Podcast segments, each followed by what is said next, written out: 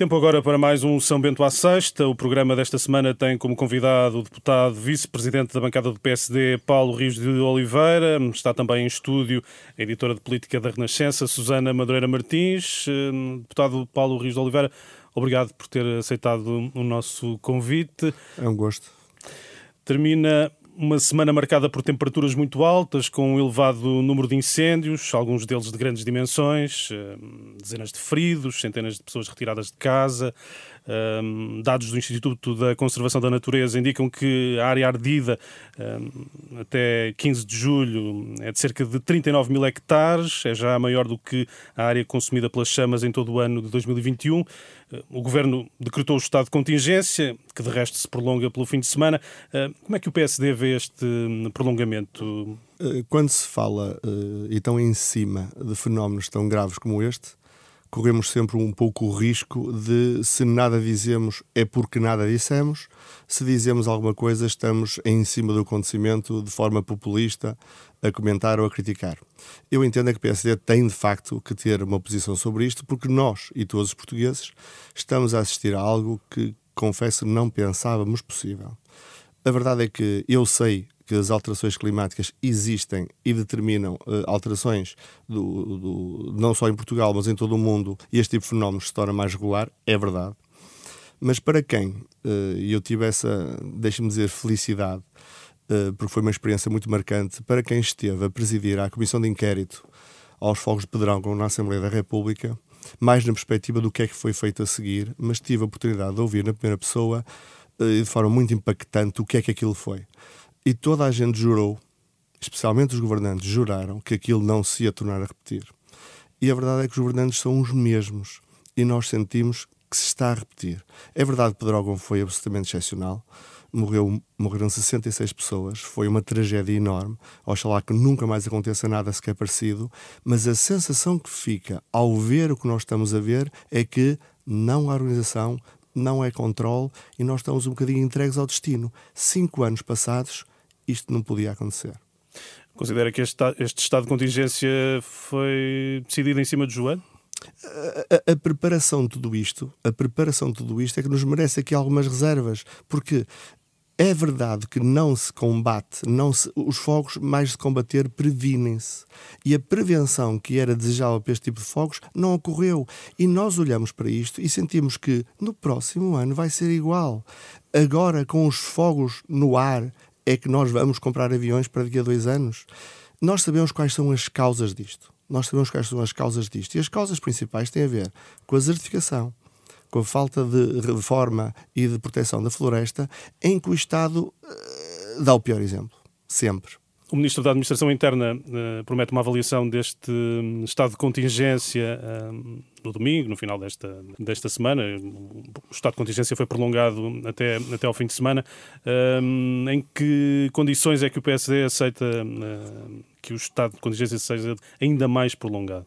Essa avaliação neste momento não está feita pelo PSD não está feita pela sua Comissão Política eh, Permanente e, portanto, a mim não me cumpre fazer essa pré-avaliação, até seria bastante precipitado.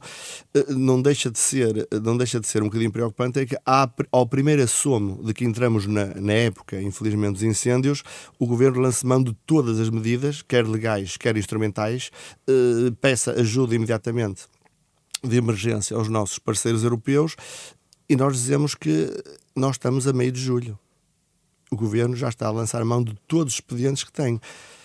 Isto não transmite confiança nem tranquilidade às pessoas. Portanto, avaliaremos se justifica ou não, uh, mas confesso que estamos preocupados.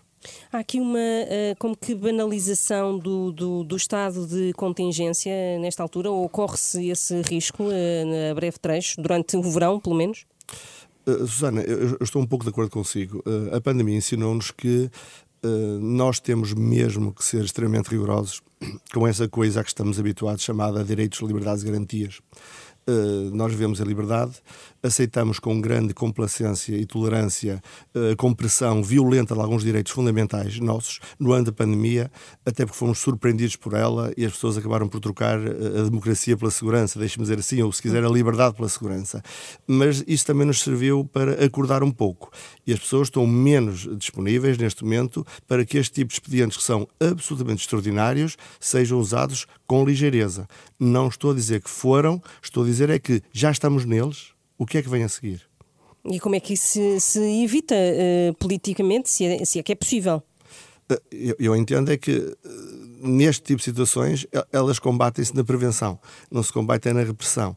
E, portanto, a partir do momento em que o processo entra em algum descontrole, deixe-me dizer assim, depois é fácil justificar. Só que a certa altura há uma relação causa-efeito se continuarem a criar situações em que nós entramos em situações limite e extremas, continuará a haver a base legal para recorrer a medidas extraordinárias. Mas isso significa que o extraordinário se está a tornar ordinário. Isso tem que nos preocupar. Não foi é para isso que existiram estas normas. É, é, impossível ter um cenário de zero fogos uh, a prazo? Uh, ou, ou isso é impossível de conceber? É impossível de conceber. Uh, uh, reparem, eu, eu, sinto muito isso, confesso-vos, como vice-presidente do PSD, eu sinto sempre uma enorme responsabilidade quando uso da palavra em nome do PSD, porque nós sentimos a responsabilidade de ser o partido que está a construir ou tem que construir uma alternativa. E, portanto, eh, aquele tipo de frases mais populistas e básicas que tudo resolvem não deve ser o nosso discurso, nem será o nosso discurso. Claro que são fenómenos que nós não podemos reduzir a zero, mas aquilo que nós sentimos é que, de ano para ano, nós não estamos melhor. E ainda por cima, o Partido Socialista começa a generalizar um discurso que, esse assim, também me assusta, que é mas nós colocamos dinheiro em cima do assunto a, forma ligeira, como dizem, mas nós colocamos dinheiro em cima do assunto, ainda é mais preocupante por quanto o resultado não se vê. Ou seja, isso não foi investimento, isso foi mesmo custo. E cada vez que dizem, como aconteceu na saúde e acontece agora, perdão, na, na, na, no combate aos fogos, que dizem nós investimos mais, se o investimento não é reprodutivo, não se chama investimento. Isto assim não se resolve e não é a tirar dinheiro para cima do problema. Há bocado escapou-me uma pergunta em relação ao estado de contingência. Eh, em alternativa, o que é que pode ser usado para, enfim, manter as pessoas em cautela? Eh, eh, eu estou em querer, mas eu vou ser um pouco politicamente incorreto. Quando a pandemia a forma tão responsável como os portugueses foram todos uh, para casa entrar em recolhimento, uh, será um, metade de responsabilidade e metade de medo. E, portanto, como dizia o outro, o medo guarda a vinha, e eu acho que o comportamento das pessoas também muda porque elas sentem uh, a responsabilidade e a autodefesa de não se colocar em situações de risco. Agora, o que também é nítido quando vemos as imagens e ouvimos as populações e ouvimos os responsáveis é que as pessoas não se sentem protegidas. Agora, será que o poder local pode ir mais longe? Uh, será que é possível a organização de nível regional que evite constantemente o recurso a este tipo de medidas gerais e abstratas que tocam, uh, que tocam uh, toda a gente? admito que isto tem que ser repensado e, principalmente, a Ratio Legis, o motivo pelo qual foi criada uma norma excepcional de repressão ou de limitação de direitos fundamentais não pode ser banalizada. Tem que haver aqui outro tipo de medidas, ou sob pena nós temos que rever ou repensar a nossa Constituição.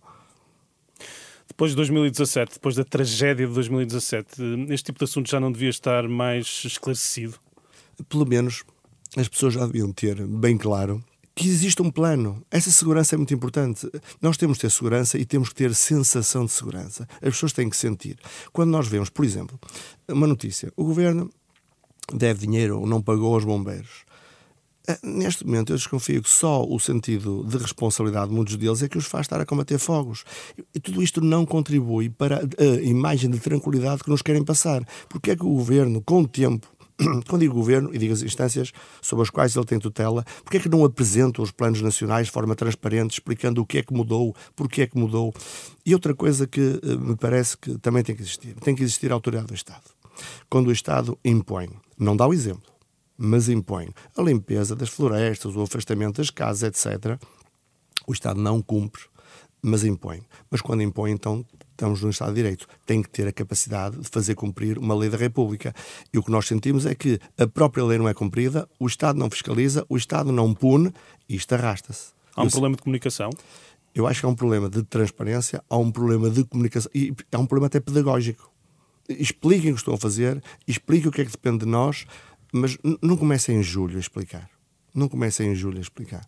Gostava de perguntar-lhe também um, uma coisa de atualidade, tendo em conta que hoje se conheceu o despacho de acusação do Ministério Público sobre o caso das golas antifumo e, uh, por exemplo, o ex-secretário de Estado Artur Neves é um desses acusados. Uh, existem vários, acima dos 10. Este despacho, nesta fase crítica dos incêndios, acha que é pura coincidência ou não atribui qualquer ligação? E pedia-lhe um comentário a, a este despacho e a este caso, que se arrasta já há alguns anos. Uh, Susana, uh, quando se está a falar com um advogado uh, e, tem que ter algum sentido de responsabilidade, terei que dizer algumas coisas, não me leva mal, que são um pouco básicas. Primeiro, uma acusação é só uma acusação.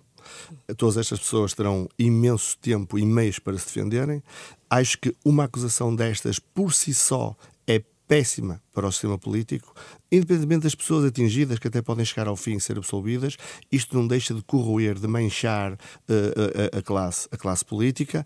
Uh, não vou afirmar, não vou afirmar, nem posso afirmar que o Ministério Público tenha qualquer tipo de agenda política, mas é uma infeliz coincidência, isso temos que reconhecer que é, logo neste momento. Agora, em relação às pessoas envolvidas, desconheço completamente o processo do ponto de vista técnico e, repito, neste momento são absolutamente presumíveis inocentes.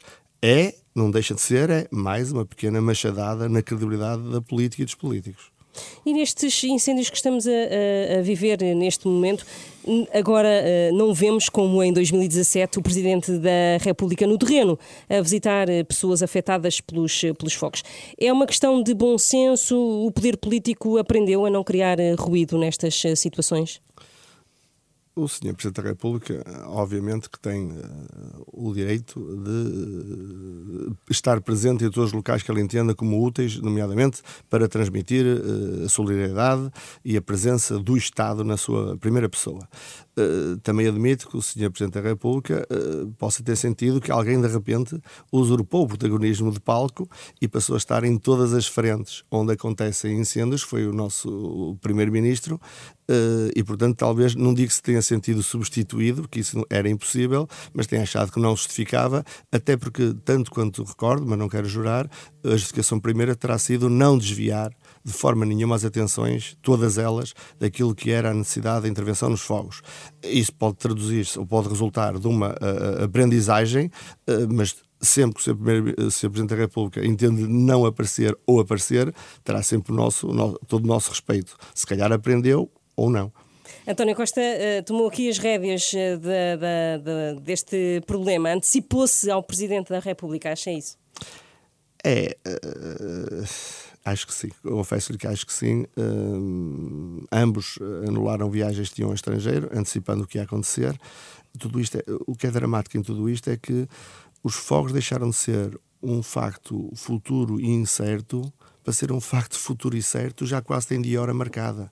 A, a, a, banalidade com que nós aceitamos conformadamente que só falta marcar dia e hora, vamos ter fogos e vamos ter perda de vidas ou vamos ter perda de, de, de, dos bens de todas as pessoas, é uma coisa assustadora. Mas eh, é verdade que o Sr. Primeiro-Ministro eh, inverteu completamente. E se de outra vez tinha sido acusado de manter férias ou estar em férias, desta vez disso não pode ser acusado. Não resolve na mesma, que era o mais importante, mas pelo menos aparece, já não é mau. Mas vê alguma estratégia nesta postura?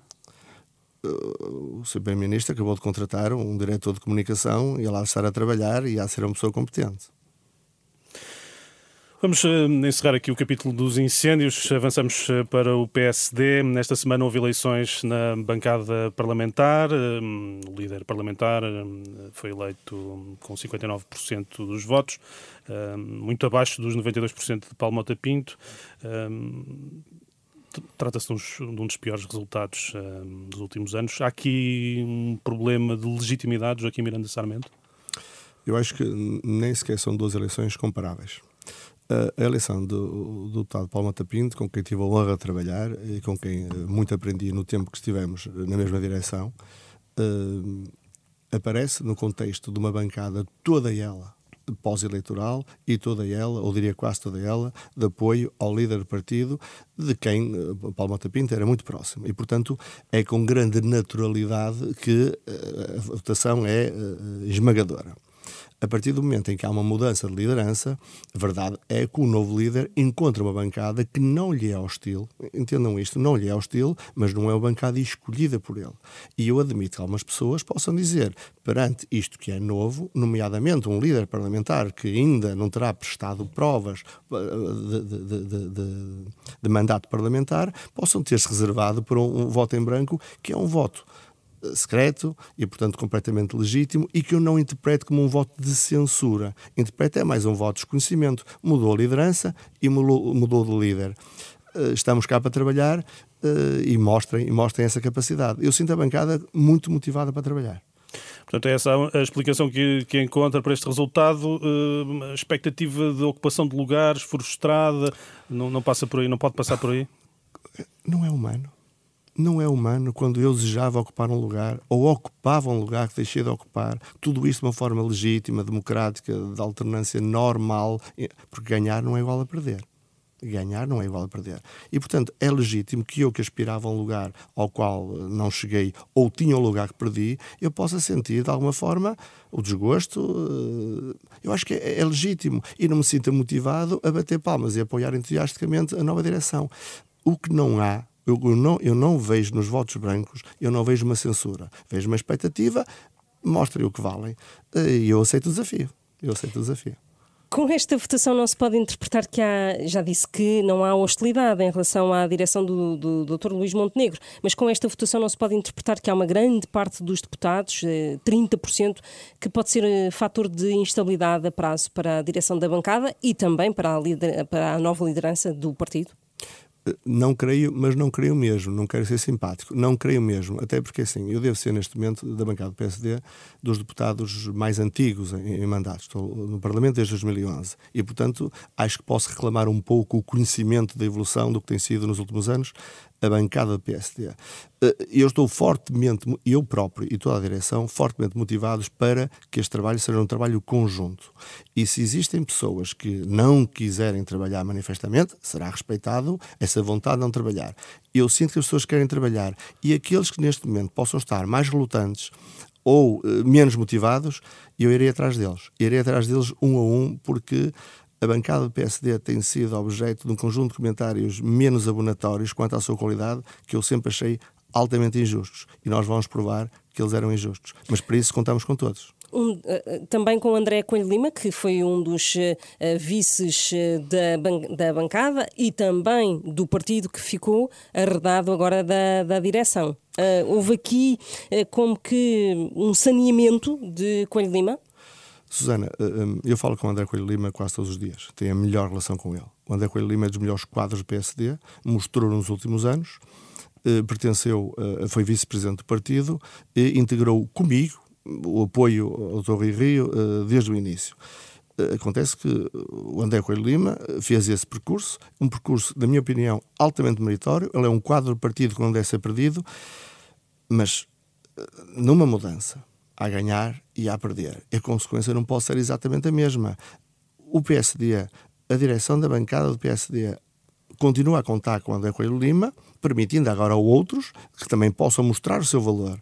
O André Coelho Lima não vai ser Bem, em tudo aquilo que eu posso intervir, e tenho certeza que não vou ter que intervir em nada, o André Coelho Lima não vai ser nem afastado, nem empurrado, porque nós precisamos dele e precisamos da qualidade dele. Mas permita agora, também, a quem ganhou, poder mostrar as suas qualidades, o seu projeto e aquilo que pretende fazer na nossa bancada. André Coelho Lima tem um espaço que é dele e ninguém lhe vai negar. Nosso tempo avança, avança hum, célere. Hum, há tempo. Há, ainda assim, um, tempo para uma última questão. A Iniciativa Liberal apresentou um requerimento à Comissão Parlamentar da Transparência, um, levantar dúvidas sobre as novas funções do ex-ministro do Ambiente, Matos Fernandes, funções como consultor na Abreu Advogados. Um, o PSD acompanha estas dúvidas? Também acha que há aqui uma violação da lei? O, o PSD acompanha sempre aquilo que possa servir para esclarecer. Uh, um, o que nós tentamos, e eu próprio estou na Comissão da Transparência desde o meu primeiro dia, no Parlamento e na ética, agora na transparência, e portanto acompanho este assunto até bastante perto. O que nós tentamos sempre é evitar o populismo e o pedido em que o requerimento já é em si mesmo acusatório. O requerimento é em si mesmo conclusivo, ou seja, o facto político relevante é o requerimento, não é o apuramento da verdade. Isso é que eu acho que é censurável e que é um bocadinho típico, nomeadamente dos partidos mais jovens, eh, que também chegam agora e acham que trazem a verdade absoluta e também não é assim. A Iniciativa Liberal pretende esclarecer, estou certo que também ele pretenderá esclarecer. O PSD estará nesse debate, obviamente, até porque nós achamos que temos que continuar a fazer aqui um percurso grande, especialmente pedagógico, para credibilizar a classe política. Se há luta em que eu gostaria de me envolver é esse, credibilizar a classe política, porque as pessoas não percebem que quando nós descredibilizamos os políticos, estamos a ameaçar a própria democracia, porque eh, são os seus órgãos principais. Isto não, não costuma dar bom resultado. E a certa altura ninguém queria ir para a política. Não, porque a pessoa chega à política, ainda não entrou. Eu costumo dizer a brincar que o tiro ao político, a seguir ao futebol, deve ser o desporto mais, mais, visto, mais visto em Portugal. E isto pode ter graça, mas isto é uma desgraça. E na parte que me toca é preciso esclarecer, esclareçamos. É preciso mudar a lei, mudemos. Mas conforme eu dizia ontem a um colega vosso jornalista, quando alguém não tem vergonha e é vigarista, ele vai arranjar a maneira de fazer isto por muitas leis que nós façamos. Acho que a primeira, a primeira regra é a regra da, da vergonha ou da falta dela. Então, mas uh, acompanha uh, algumas das dúvidas da iniciativa liberal, que uh, Matos Fernandes não, não, não teve cuidado nesta mudança de, de funções? Ou.